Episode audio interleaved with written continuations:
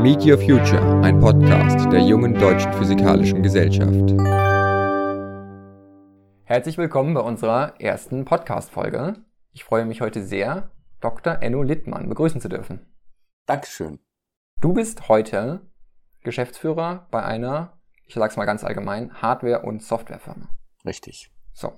Das bist du aber heute, das warst du nicht schon immer. Und deswegen würde ich sagen, fangen wir relativ weit vorne an, nämlich beim Physikstudium. Warum hast du überhaupt Physik studiert?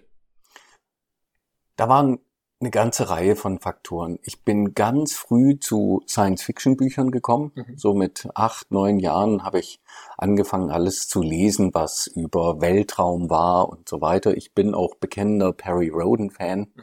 Finde es eine geniale Serie, die einen wirklich in großen Dimensionen denken lässt. Naja, und nebenbei, beide meine Eltern sind Physiker. Okay.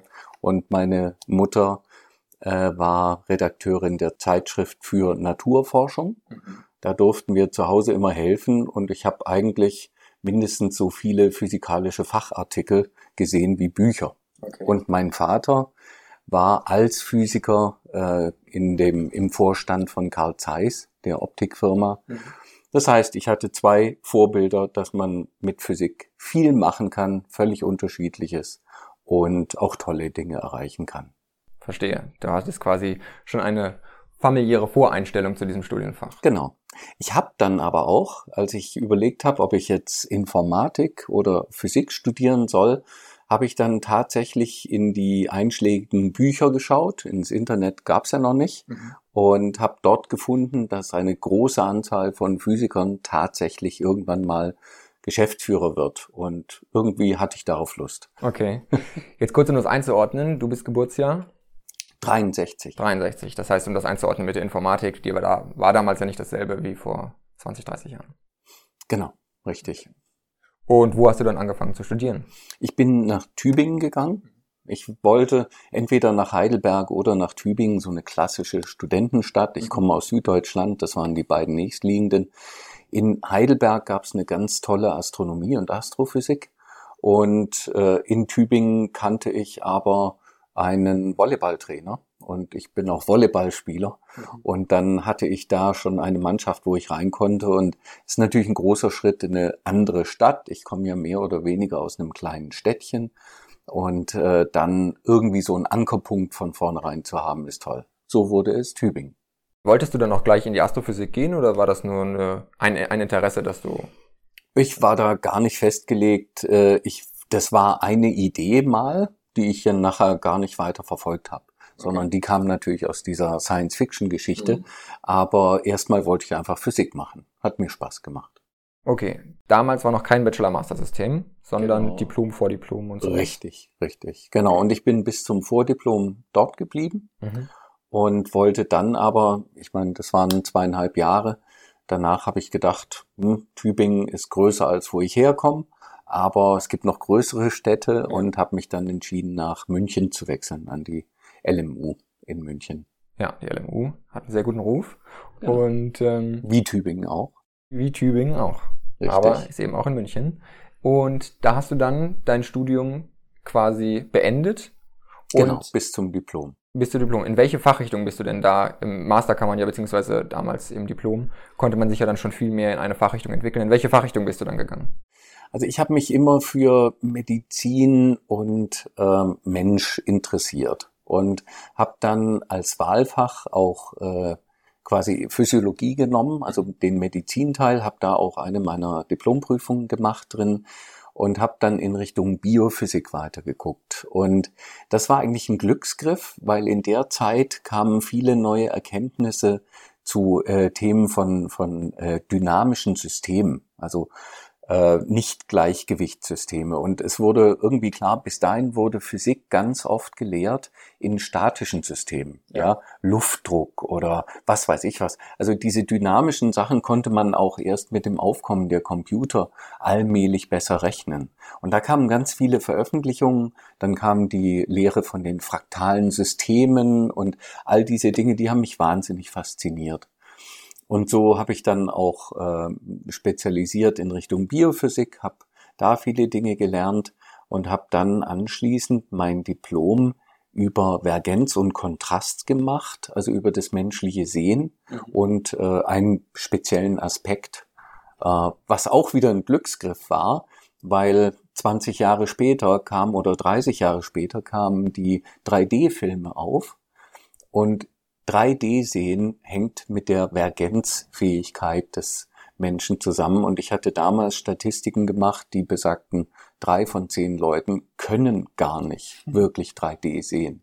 Und so ist es äh, nachher auch rausgekommen. Also 30 Prozent der Leute sind nie in 3D-Filme gegangen, weil sie es einfach nicht sehen können. Ja, ist interessant. Hast du dann während des ganzen Studiums auch diesen informatischen Teil weiterverfolgt? Informatik war eine Zeit lang nicht im Fokus. Ich hatte auch gar keinen Computer über lange Zeit, also das war mehr an der Uni. Ähm, später ähm, habe ich als Werkstudent für Siemens gearbeitet mhm. und da kam mir zu Pass, dass ich mit 15 angefangen habe, noch mit Kassettenrekorder und so weiter Programme zu schreiben und zu programmieren. Und äh, da wurde das wieder mehr, kam das mehr in den Fokus, genau.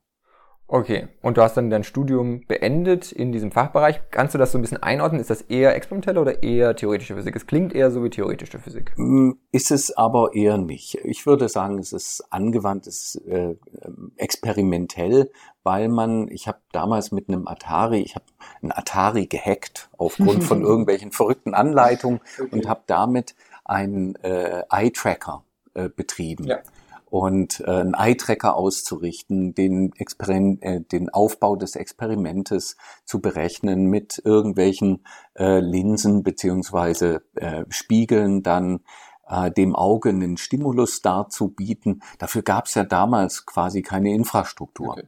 Ja, und das war eindeutig experimentell. Die Auswertung geht dann natürlich ein Stück weit in die Theorie rein. Ja, gut, das ist ja in der Physik quasi immer, dass man so auch so ja. immer so einen theoretischen Anteil hat. Ja. Sehr spannend. Und dann hast du dich aber entschlossen, was weiterzumachen nach dem Studium. Ähm, ich war damals, ich habe ja erwähnt, diese, diese Nicht-Gleichgewichtssysteme und in dem Umfeld kam auch eine ganze Menge ähm, neuronale Netze-Thematiken auf, also lernende Systeme. Ja. Ne? Und die andere Seite ist, ja, wie funktionieren wir? Wie funktioniert Sehen? Wie, wie kann man das abbilden und ähnliches?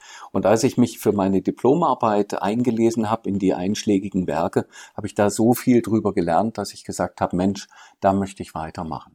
Und habe dann tatsächlich so eine Art Deutschland-Tour gemacht, mhm. habe mir ein paar Adressen rausgeschrieben, ähm, das ist noch ganz spannend. Ich war beim Rainer Eckhorn, da hätte ich eine Doktorarbeit machen können. Der Rainer Eckhorn hat in den 90er Jahren mit dem Frommherz aus Ulm die erste künstliche Retina okay. entwickelt. Mhm. Ja, das, der Frommherz hatte Experimente gemacht, wie man ähm, quasi Nervenzellen an eine elektronische Schaltung ranbringt. Ja. Und der Eckhorn hat äh, das weiter mit dem verfolgt. Und damals haben sie mit einer 8x8-Matrix mhm. Leuten, die mit Retinitis pigmentosa ähm, geschlagen waren, also ihr, ihr, ihre Sehfähigkeit sehr schnell verloren haben, hat denen, sage ich mal, die erste Hoffnung gemacht, dass man irgendwann das besser machen kann. Und ich glaube, heute sind sie bei einer Auflösung von 1000 mal 1000 und Leute, die das haben, können dann quasi trotzdem sie erblinden von der ja. Retina her, können dann einigermaßen weitersehen. Und äh, verschiedene andere besucht und letzten Endes bin ich in Bielefeld hängen geblieben. Ähm, ich wollte immer schon gut leben und äh, dort kam ein ganz junger Prof aus den USA zurück und da hätte ich dann oder konnte ich eine volle Stelle bekommen ah, als okay, Doktorand das und das ist natürlich Gold wert. Ne? Also damals hieß es immer BAT zwei halbe. Mhm. Ne? Und ich hatte eine volle BRT-2-Stelle ja. und das war natürlich toll. Also bist du dann in deine Doktorarbeit reingegangen? Genau. Mit der Zielsetzung auf weiterhin Optik und gar nicht mehr Optik, sondern das ging jetzt um lernende Systeme. Ah, okay. Ja? Und da war es jetzt eigentlich egal, was man abbildet. Der Professor, der Professor Helge Ritter, ist auch ein ziemlich bekannter, sehr bekannt im Bereich der Robotik. Äh, wir hatten damals eine kleine Gruppe. Eine Kommilitonin hat sich oder Mitdoktorandin hat sich mit Greifen, also Erkennen von Greif Posituren beschäftigt und äh, ich habe mich mit mehr mit neuronalen Netzen grundsätzlicher Art beschäftigt, habe über kaskadierte neuronale Netze ähm, promoviert und lustigerweise ist das eigentlich so eine Art Vorform der heute sehr häufig benutzten äh, Netzwerktypen. Mhm. Und ähm, ein weiterer hat sich mit Robotiksteuerung, also Roboterarmsteuerung beschäftigt. Mhm. Und äh, das war ein super spannendes Umfeld damals, so eine ja. richtige Aufbruchstimmung. Und ein Highlight war sicherlich, als ich meine erste Veröffentlichung bei einem Journal, also so nicht nur Konferenzen, sondern bei einem Journal eingereicht habe. Einer der äh, Peer Reviewer war der Scott Fahlman. Mhm. Und ich weiß nicht, ob er dir jetzt was sagt, aber Scott Fahlman hat die Emojis erfunden. Ah. Okay. Und er hat auch über neuronale Netze gearbeitet, aber er war der, der den ersten Emoji geschrieben hat. Mhm. Und so habe ich heute noch eine E-Mail, wo er nach dem dritten, vierten, fünften hin und her, wo ich dann die kleineren oder größeren Mängel meines Artikels ausgemerzt hatte, mhm. wo er dann endlich mit einem Smiley sagte, jetzt ist alles gut. Ja, genau. ja. sehr cool. Okay, du hast dann deinen Doktor beendet und wie alt warst du dann, als du deinen Doktor fertig hattest? Ähm, da war ich 31 mhm. und ähm, ich habe dann noch eine Postdoc-Zeit dran gehängt, weil mhm. eigentlich hat's mich wahnsinnig interessiert, aber ähm, ich hatte nicht so das richtige Thema. Okay. Und ich habe immer wahnsinnig überlegt, was mache ich jetzt eigentlich? Und ich dachte, ich brauche ein Leitthema, das ich für das ich brenne. Ja. ja. Und ich habe dann doch gesehen, dass alle Leute um mich rum, die dann auch, die waren dann vielleicht drei, vier, fünf Jahre älter, die haben dann ihre Professuren bekommen, gerade in dem Trendthema neuronale Netze. Ja. Was am Anfang toll war, weil ich dachte, Mensch, da gibt's auch für mich eine Stelle. Aber nachher waren die eigentlich alle jung besetzt. Mhm. Ja, das war, wenn man so will, war ich da eigentlich so zwei Jahre, zwei zu Jahre spät. zu spät. Mhm. Ja. Und ähm, das hätte ich eigentlich gerne weitergemacht, aber in Bielefeld gab es keine, keine gute Möglichkeit, dort direkt weiterzumachen am Lehrstuhl. Ich bin dann mit einem anderen Prof oder einem anderen Forschungskollegen, der wurde berufen nach Ulm. Mhm. Das war auch nochmal spannend. Da war der Gunther Palm. Und der Günther Palm, der hat über Sparse Coded Memory ähm, gearbeitet und ist da auch sehr bekannt äh, geworden. Und ähm, an dem Lehrstuhl war ich dann nochmal für anderthalb Jahre.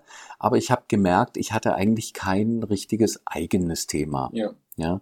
Und das gepaart mit dem, mit dem Gefühl, dass eigentlich die gängigen oder die, die ähm, anstehenden Professuren eigentlich gerade besetzt waren, habe ich mir gedacht, nee, da muss was anderes machen.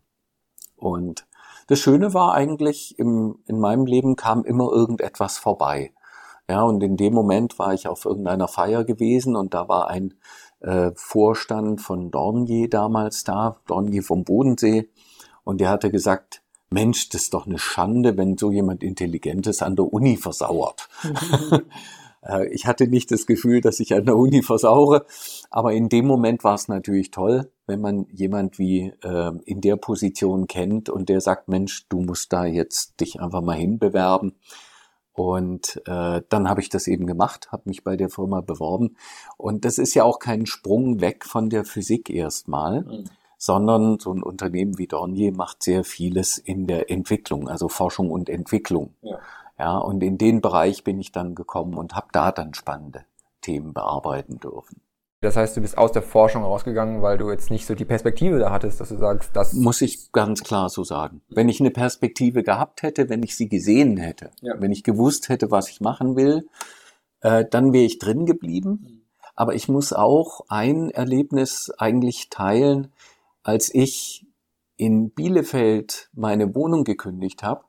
Mein Nachmieter war ein Chemiker und der hatte sich, glaube ich, zum sechsten oder siebten Mal von einem Dreijahresvertragsverhältnis zum nächsten gehangelt und war sicherlich ein toller Chemiker, aber er musste quasi alle drei Jahre das Bundesland wechseln, weil ansonsten diese Kettenarbeitsverträge gezogen hätten. Und wenn man da keinen sicheren Platz hat mit Mitte 30, wird es in der Forschung wirklich schwierig.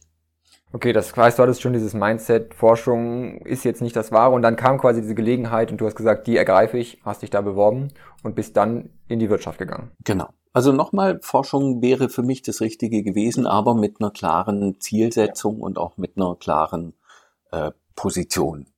Wie war es dann aus der Wissenschaft zu gehen? Das ist ja schon auch, sagen wir mal, sehr frei, äh, freies Arbeiten so ein bisschen. Wie war es dann in die Wirtschaft zu gehen, wo ja schon ein anderer, anderer Duktus herrscht? Ich habe weniger arbeiten müssen. also okay. in der Forschung, sage ich mal, wenn man davon fasziniert ist, dann läuft man natürlich Gefahr, sich auch ein Stück weit selber auszubeuten. Ja, und äh, wenn man eine spannende Fragestellung hat, dann arbeitet man dort intensiv und manchmal auch bis zum Umfallen ja, wenn man wieder eine Veröffentlichung schreibt oder für irgendeine Konferenz ein Paper einreicht, dann können das auch schon mal, was weiß ich, 90, 100 Stunden in einer Woche sein. Mhm. Und das war nachher im Unternehmen, war das ja quasi geregelt. Ja. ja, also da ist man morgens, gut, morgens musste ich auch nicht früh an die Uni, aber äh, man musste abends auch irgendwann wieder gehen. Ja. Also die Arbeitsstunden in der Industrie sind im Vergleich zu einem heißen Forscherleben sicherlich weniger.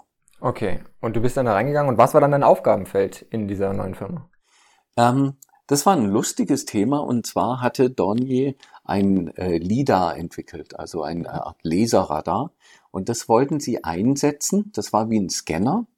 Und den wollten sie einsetzen, um Hubschrauber äh, damit auszu, äh, auszurüsten, so dass sie Leitungen auch im Dunkeln zum Beispiel erkennen können oder aber auch bei hellen äh, Sichtbedingungen, aber alle Dinge, die ein Pilot so ohne weiteres vielleicht übersehen kann. Ja? Und dieses LIDAR hatte eine Reichweite von ein paar Kilometer und hatte eine ordentliche Auflösung. Und die Frage war jetzt, wie bekommt man das eingesetzt? Wie bekommt man das einem äh, Piloten dargestellt? Und das war dann tatsächlich mein einziges Patent, was ich hier angemeldet habe. Und zwar habe ich vorgeschlagen, Mensch, eigentlich Hindernisse sind wie ein Horizont. Mhm. Und im Flugzeug hast du den künstlichen Horizont, der ist glatt, also flach, ne? und der neigt sich allenfalls um ein paar Grad. Beim Hubschrauber, der fliegt viel weiter unten und für den gibt es Hindernisse, die ergeben einen tatsächlichen Horizont ja, ein Hochhaus oder ein Baum oder ähnliches. Und die Idee war jetzt, etwas, was alle gewöhnt sind, nämlich einen Horizont, zu erzeugen aus diesen ähm, Reflexionsdaten des Laserradars. Mhm.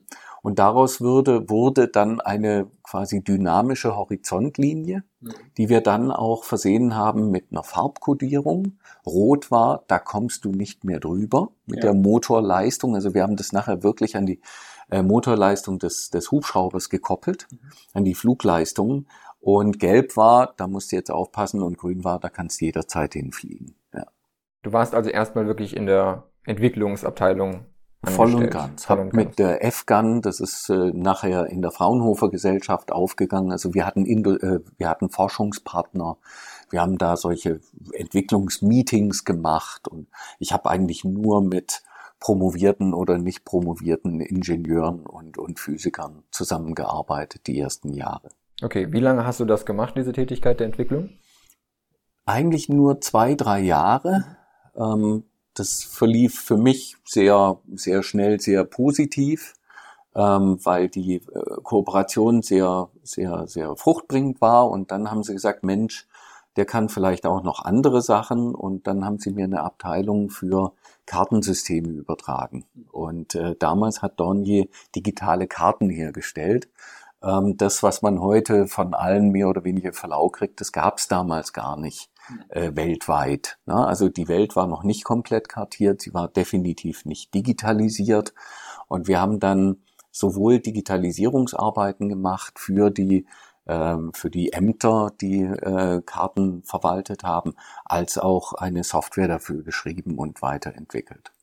Und das war dann aber schon etwas mehr im Management. Das war eigentlich klar Managementbereich. Okay. Du warst ja nicht mehr ganz in der Entwicklung drin, aber hast sozusagen verstanden, was die gemacht haben, aber ich habe verstanden, ich habe äh, auch, sage ich mal, äh, gecoacht, mhm. ja, weil es musste ja irgendwas qualitativ hochwertiges rauskommen und das war eigentlich sowas wie eine wie eine Informatikposition jetzt eher als eine Physikerposition. Genau. Ja. Okay. Das hast du dann geleitet, dieses Team. Wie viele Jahre hast du das gemacht? Das war schnell vorbei. Da war ich, glaube ich, anderthalb Jahre und dann wurde ich ähm, Gruppenleiter für ähm, Systeme, Aufklärungssysteme. Das war dann eine spannende Zeit, weil ich mir immer überlegt habe, naja, so Dornier und Militär und so weiter ist ja nicht äh, wirklich mein, mein Fokus. Ne? Aber ähm, da ging es eigentlich eher um Bildauswertung. Und Bildauswertung fand ich ein spannendes Thema. Ja. Da habe ich mit vielen, äh, mit, mit äh, visuellen Sensoren, aber eben auch mit Radarsensoren erstmals Kontakt gehabt. Das andere, äh, gewisserweise diese Reflexionsbilder kannte ich auch von der LIDAR-Zeit auch schon und so weiter. Und äh, da habe ich den Bereich übernommen, habe äh, dort Geschäftsentwicklung gemacht, nachher auch in Richtung äh, vertriebliche Aufgaben, wobei das Programmvertrieb ist in diesen großen Unternehmen. Das hat nichts damit zu tun, dass man irgendwie an Häuser geht, klingelt und fragt, braucht ihr ein Stück Aufklärungssystem, sondern das sind riesige multinationale Programme. Mhm. Und das hat unglaublich Spaß gemacht. Ja, ja okay, also, das glaube ich. Ja, also ganz großes Kino eigentlich. Man, man ist in Projekten drin, die umfassen meinetwegen die ganze NATO. Man trifft Leute an völlig unterschiedlichen Orten und hat Konferenzen und diskutiert und so weiter. Also das war schon eine tolle, tolle Sache. Tolle Zeit. Wie lange, jetzt nochmal um das einzuordnen, wie alt warst du da, als du in diesem... Da war ungefähr? ich Mitte 30, 36, 35, 36, genau. Dann hast du das gemacht. Was hast du denn, also was kam danach? Jetzt warst du schon eher in der Management-Richtung. Bist du dann da weitergegangen oder wieder zurück in die Entwicklung? Genau, ich bin da eigentlich weitergegangen. Der nächste Schritt war dann um 2000, dass ich dann äh, so ein Vertriebs- und, und Geschäftsentwicklungsteam übernommen habe. Mhm. Hatte dann so acht, acht Leute etwa, die verschiedene Themen bearbeitet haben. Und da war es jetzt wieder dieses Coaching, die Übersicht über die verschiedenen technischen Themen. Das waren ja immer technische Themen, die äh, da, davon betroffen waren, wie man die zusammenbringt, wie man vielleicht auch Synergien schafft und äh, dann entsprechend also solche Programme auch verkauft. Und das war ja, am Ende waren das immer öffentliche Auftraggeber. Mhm. Ja, wir haben auch äh, Systeme gemacht in Richtung, die in, dann in Richtung Satellitensysteme waren. Das war dann meinetwegen die DLR, die dafür in Frage kam oder die ESA und äh, im anderen Fall natürlich der Bund, klar. Okay, aber wenn du in dieses Geschäftsführende reingegangen bist, ich meine, da braucht man ja auch viele Fähigkeiten, die man vielleicht nicht aus dem Physikstudium hat. Und ähm, wie hoch oder wie steil würdest du sagen, ist da die Lernkurve, wenn man da einfach so gesagt wird, so jetzt leitest du ein Team und bist nicht mehr Teil des Teams? So. Hm. Also das ist, glaube ich, schon auch Veranlagungssache. Also ich rede gerne. Wie man merkt. und und äh, habe auch selber von mir aus während des Studiums mal einen Rhetorikkurs belegt. Okay. Ähm, das würde ich auch jedem empfehlen, das zu machen. Ja, der gehört nicht in einen Studiengang rein, sondern so als äh, ja Studium Generale quasi. Ja. Denn in jeder Rolle, die man oder in jedem Studium kommt man in die Situation, dass man das, was man gefunden hat, anderen Leuten darstellen können sollte. Und bei mir waren es dann die Konferenzen. Ich war auf ganz vielen äh, neuronale Netze-Konferenzen und die waren natürlicherweise auch auf Englisch zu 90 Prozent äh, oder eigentlich 100 Prozent. Und da dann in der Lage zu sein, seine ähm, Erkenntnisse auch rüberzubringen und die Leute auf Dinge aufmerksam zu machen, mhm. das ist ganz wesentlich. Ja, und das kam mir natürlich zu Pass, als ich mich dann auch in die Industrie hinein beworben habe. Mhm. Und was dann Firmen wie Dornier oder heute ist es ja Airbus äh, konsequent machen, wenn sie Nachwuchskräfte haben oder Nachwuchs High Potentials, dann werden die geschult und zwar hervorragend. Mhm. Ja. Und äh, über die nächsten Jahre habe ich dann von der bis 2003 etwa ähm, dann jede Menge Schulungen von der von von äh, Dornier bekommen. Das fing an mit einer Projektleiterschulung, dann äh, ging es um eine Art Teambuilding wo wir in die Berge gegangen sind, so klassisch Berge rauf, Berge runter, so dass man irgendwie erkennt, was für ein Typ ist man selber, ist man mehr so eine Leitungsfigur, ist man eher ein Mitläufer und ähnliches. Und äh, nachher ähm, in so einem besonderen Entwicklungsprogramm ähm, waren das dann vier oder fünf Wochen tatsächlich, immer mit äh, drei Monaten Abstand, in denen man klar quasi ein, ein, ein Turbo-MBA gemacht hat. Ja, wo man alle möglichen Sachen von Change Management, Financials und so weiter, ähm, solche Themen eben durchgegangen ist und mit wirklich hervorragenden Lehrern. Also eine ganz, ganz tolle Ausbildung bekommen damals. Ja. Okay, das heißt, du hast quasi im Berufsalltag das noch dran geflanscht, deine Ausbildung Genau, zu genau. Personalleitung und Wirtschaft. So kann man das sagen. Ja. So wie ich das verstehe, hast du dann irgendwann den Schritt in die Selbstständigkeit so ein bisschen gewagt. Das war noch mal eine Runde später. Jetzt kam eigentlich eine spannende Zeit, nämlich die Geschäftsführungsrollen. Ich bin mit 2003 habe ich ein Joint Venture übernommen für drei Jahre äh, für eine Art NATO-Demonstratorprogramm. Da war ich dann äh, Geschäftsführer dieses Joint Ventures und bin dann 2006 als Programmleiter zu äh, Galileo Industries hieß es gekommen und äh, habe für zwei Jahre das Galileo äh, Satellitenprogramm geleitet ähm, mit Partner STEC als als Counterpart und das war sicherlich also eine super spannende Zeit. Ne? Und da muss man sagen, die Rolle konnte ich so, wie ich sie ausgefüllt habe, nur mit dem Physikstudium stemmen, Mhm. weil da so viele Themen aufeinander kamen und die Rolle des Programmleiters war halt von allem so viel zu verstehen, dass man die kritischen Fragen stellen kann. Ja.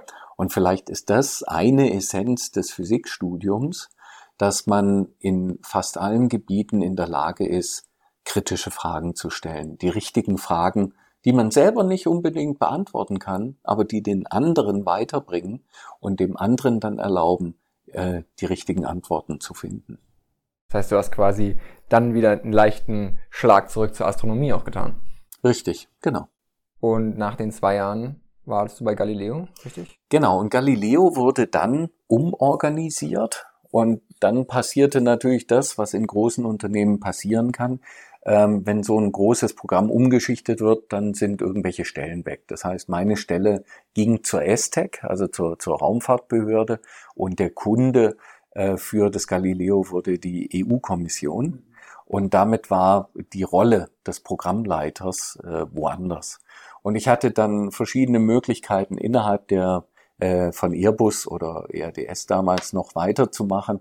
Äh, man hatte mir angeboten, die Programmleitung für das deutsche Mondprojekt zu übernehmen. Und das war natürlich sau spannend, aber äh, die Gefahr bei solchen Projekten ist, und die wurde auch real, bis heute gibt es das Projekt nicht. Ja. Ja, das hätte ich damals übernehmen können und wahrscheinlich wäre ich damit in Rente gegangen, ohne dass das, ohne dass die Deutschen wirklich zum Mond geflogen wären. Und das wollte ich nicht und dann habe ich mich umgeguckt und äh, wieder hatte ich schon erwähnt, der Zufall kommt jedenfalls bei mir gerne vorbei. Und ich hatte mit einem Volleyballer lange Jahre zusammengespielt und der hatte eine kleine Elektronikfirma und die wurde ihm zu groß. Ja, der hatte sie mit zwei Freunden aufgebaut und inzwischen waren dort 25 Leute, das war ihm zu viel. Ja. Und er hat gesagt, Mensch, du könntest doch sowas, weil er einen Nachfolger suchte. Ja, und das haben wir dann gemacht. Und 2008 bin ich dann in die Firma eingestiegen, wo ich heute noch tätig bin als Geschäftsführer. Genau. Okay, du hast erzählt, das ist eine Elektronikfirma. Du bist dann aber wieder tatsächlich voll in die Geschäftsführerrolle gegangen und hast die Firma dann geleitet. Tatsächlich gar nicht so. Die erste Zeit habe ich mich bei der Einarbeitung habe ich mich um die Videokodierung äh, gekümmert. Es geht bei der ähm, Firma darum, ähm, Computersignale über Distanz, über relativ kurze Distanzen zu übertragen, aber längere Distanzen als es normale Kabel schaffen. Mhm. Ja, und da ist wieder jede Menge Physik drin. Ja. ja also Kabel, Wellenlänge und so weiter. Ähm, lange Kabel funktionieren einfach nicht. Jeder, der mal 3D-Filme gucken wollte, so um die 2008, 2010, ähm, und der hat ein normales, langes HDMI-Kabel genommen, es hat nicht funktioniert. ja, weil die Bandbreite nicht da war. Das heißt, ganz viele Themen, die wir in der Firma hatten, haben unheimlich viel mit Physik zu tun und das hat sehr gut funktioniert. Ich habe damals einen Videocodec mitentwickelt mit den Leuten dort, ähm, das nachher zu äh, viel besseren Leistungen geführt hat. Und das war auch der Grundstein dafür, dass die Firma sehr erfolgreich war in den letzten zwölf Jahren. Du bist quasi, hast die Firma von innen mit der Entwicklung und dann immer weiter als genau. Geschäftsführer so geleitet. Kann man sagen. Ja. Okay, und jetzt arbeitest du seit zwölf Jahren in dieser Firma und gedenkst auch da weiterzuarbeiten? Also noch ein paar Jahre. Und äh, ganz ehrlich, ich habe, als ich die Uni verlassen habe, habe ich so ein paar Ideen mitgenommen. Ähm, ich habe immer weiter natürlich neuronale Netze, KI im Allgemeinen verfolgt. Und ich kann mir gut vorstellen, so als nächsten Abschnitt dann noch mal eine KI-Firma mit irgendeinem Kollegen zu gründen ähm, in Richtung Medizin. Da haben wir schon Ideen. Verstehe. Und du hast jetzt viel erzählt von vielen Fähigkeiten, die du im ganzen Berufsalltag mit dazu bekommen hast. Aber gibt es noch irgendwas, wo du sagen würdest, wenn ich, wenn ich gewusst hätte, was ich alles mache, das hätte ich mir noch im Studium angeeignet oder diese Fähigkeit hätte ich noch mehr intensiviert? Oder sagst du, das war schon ziemlich, ziemlich komplett? Also für mich war es komplett, aber ich hab, hatte auch während des Studiums vielfältige Interessen. Mhm. Ich habe ja erzählt, ich habe äh, zwei Semester Physiologie gemacht ich habe äh, Biophysik gemacht, ich habe einen Rhetorikkurs belegt, ich habe auch äh, mir irgendwann mal den Wöhl gekauft, das ist so ein BWL-Standardwerk und habe da immer wieder mal ein Kapitel durchgearbeitet, wobei ich fand, das war jetzt auch nicht weder weder besonders schwer noch besonders spannend, aber ähm, dadurch kannte ich viele Begrifflichkeiten eben aus der Wirtschaft, ja. Und äh, ich denke, als Physiker hat man ein unglaublich gutes Grundgerüst, auch Prinzipien wieder zu erkennen. Mhm. Ja, das muss man natürlich als Physiker schaffen. Mhm. Ja, dass man nachher wiedererkennt, was eine Kontinuitätsgleichung ist. Mhm. Ja, also eine Kontinuitätsgleichung gibt's in der Strömung, Strömungslehre, gibt's aber auch, was weiß ich, in der, in der Wellentheorie und so weiter. Also es kommt immer wieder und ich habe wirklich, ich habe viele Jahre gebraucht, bis ich das tatsächlich verstanden habe, was die Ähnlichkeiten sind zwischen den verschiedenen physikalischen Disziplinen. Und erst als ich den Überblick hatte, hatte ich das Gefühl, ja, jetzt habe ich echt was gelernt. Ja, also jetzt bin ich allmählich ein echter Physiker. Und man hat ja schon gesehen, bei dir hat die Doktorarbeit sehr geprägt, also auch im Thema. Super, ja. Und wenn du aber sagen würdest, ich meine, in deinem Lebenslauf ist es jetzt schon so, dass die auch fachlich sehr geprägt hat. Aber wenn du sagen würdest, ähm, für deinen weiteren Lebenslauf, wenn du fachlich schon quasi relativ weit gewesen wärst im Master, wäre dann die Doktorarbeit nötig für den restlichen Lebenslauf gewesen? Nötig nicht. Jetzt in den 90er Jahren war sie noch was wert. Also wenn man einen Doktortitel hat und mit Medizinern redet, ist es immer ganz einfach. Ohne, ohne Doktortitel ist es deutlich schwieriger, mhm. was absurd ist, weil ein Doktortitel in der Physik ist eine andere Liga als ein Doktortitel in der Medizin. Ähm, und er passt zu mir, aber ich glaube, jeder, jeder Student, jeder Mensch muss selber entscheiden, ob so ein Doktortitel zu einem passt. Mhm. Ja, also ich bringe Leuten gerne was bei. Manche sagen auch, manchmal bin ich so ein bisschen ein Prediger, ne? Und ähm, das gehört auch so ein Professor. Ja? Ich bin auch so zerstreut wie einer manchmal, aber ähm, zu mir passt es sicher und ich finde es ganz lieb, äh, wie ich auf der Welt eigentlich wahrgenommen werde. In Deutschland ist es eher so formalistisch. Aber als ich in die USA kam, gerade in Kalifornien, ähm, die, als die Leute mich kannten, ähm, dann spricht jeder jeden mit Vornamen an natürlich. Ja, ja. aber mich haben sie immer Dr. Enno genannt. ja, okay. und zwar nicht, weil ich irgendwie, weil der Titel wichtig war, sondern weil sie mich so wahrgenommen haben. Ja, und das ist also ein Riesensympathiebeweis eigentlich. Und dasselbe habe ich dann nachher in Fernost wiedergefunden. Ja, ja also ich gelte bei den Leuten als The Doctor ne? mhm. ne? und einfach nur, ja, weil ich so bin. Also bei dir ist es auch wirklich, es passt, passt einfach zu deiner passt, Person. Absolut. Ja. Verstehe. Ja. Aber wenn du jetzt sagen würdest, ich weiß nicht, ob du in der Personalabteilung sozusagen auch ähm, dabei bist, aber wenn du sagen würdest, du hast, musst jetzt eine Stelle besetzen, legst du dann Wert darauf, dass der einen Doktor hat? Oder bei welchen Stellen legst du Wert darauf? Ich würde danach nur fragen, wenn ich eine Leitungsposition besetze. Mhm. Bei allen anderen Positionen würde ich äh, das mir noch nicht mal angucken, groß. Ja, also ich denke, dass man heute umso mehr als früher ähm, die, die Entwicklung während des, während der äh, Berufslaufbahn sich so kontinuierlich weiterentwickelt, ja. äh, dass es eine geringere Rolle spielt. Das Wichtige an der Doktorarbeit war, dass man vier Jahre lang konsequent und eigenverantwortlich etwas gemacht hatte. Mhm. Ja, das sind vier super anstrengende Jahre und die kriegt man ja auch nicht wieder. Ja, die ist man nachher älter. Mhm. Ich hatte zum Glück BRT 2a. Das war angenehmer, als wenn ich da nur die Hälfte verdient hätte. Ich muss es so sagen. Ne? Aber ähm, dass man das geschafft hat, dass man es durchgehalten hat, dass man zu einem Ergebnis kam, dass man nachher all diese Kontakte hatte, auch das Netzwerk in die Wissenschaft und so weiter, das hat mich nochmal deutlich verändert, auf jeden Fall, ja. Und ich würde sagen, reifer gemacht und führt auch dazu, dass man große Aufgaben mit mehr, mehr Werkzeug anpackt. Das kann man anders lernen, mhm. ohne Frage. Aber wenn man das so geschafft hat, ist es auch eine tolle, auch eine tolle Fähigkeit. Ja. Ja. Verstehe. Und dann will ich noch eine Frage zum, zum Schluss stellen, die sich bei dir eigentlich von selbst beantwortet. Würdest du wieder Physik studieren, wenn ich nochmal entscheiden würdest? Immer. Immer wieder. Immer wieder. Ja. ja.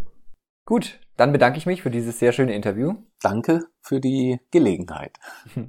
Ich hoffe und wünsche dir alles Gute. Danke sehr. Das war die erste Folge unseres neuen Podcasts Meet Your Future. Falls ihr Fragen, Anregungen oder Kritik habt, schickt sie uns einfach an podcast.jtpg.de. Ansonsten würden wir uns freuen, wenn ihr bei der nächsten Folge wieder dabei seid.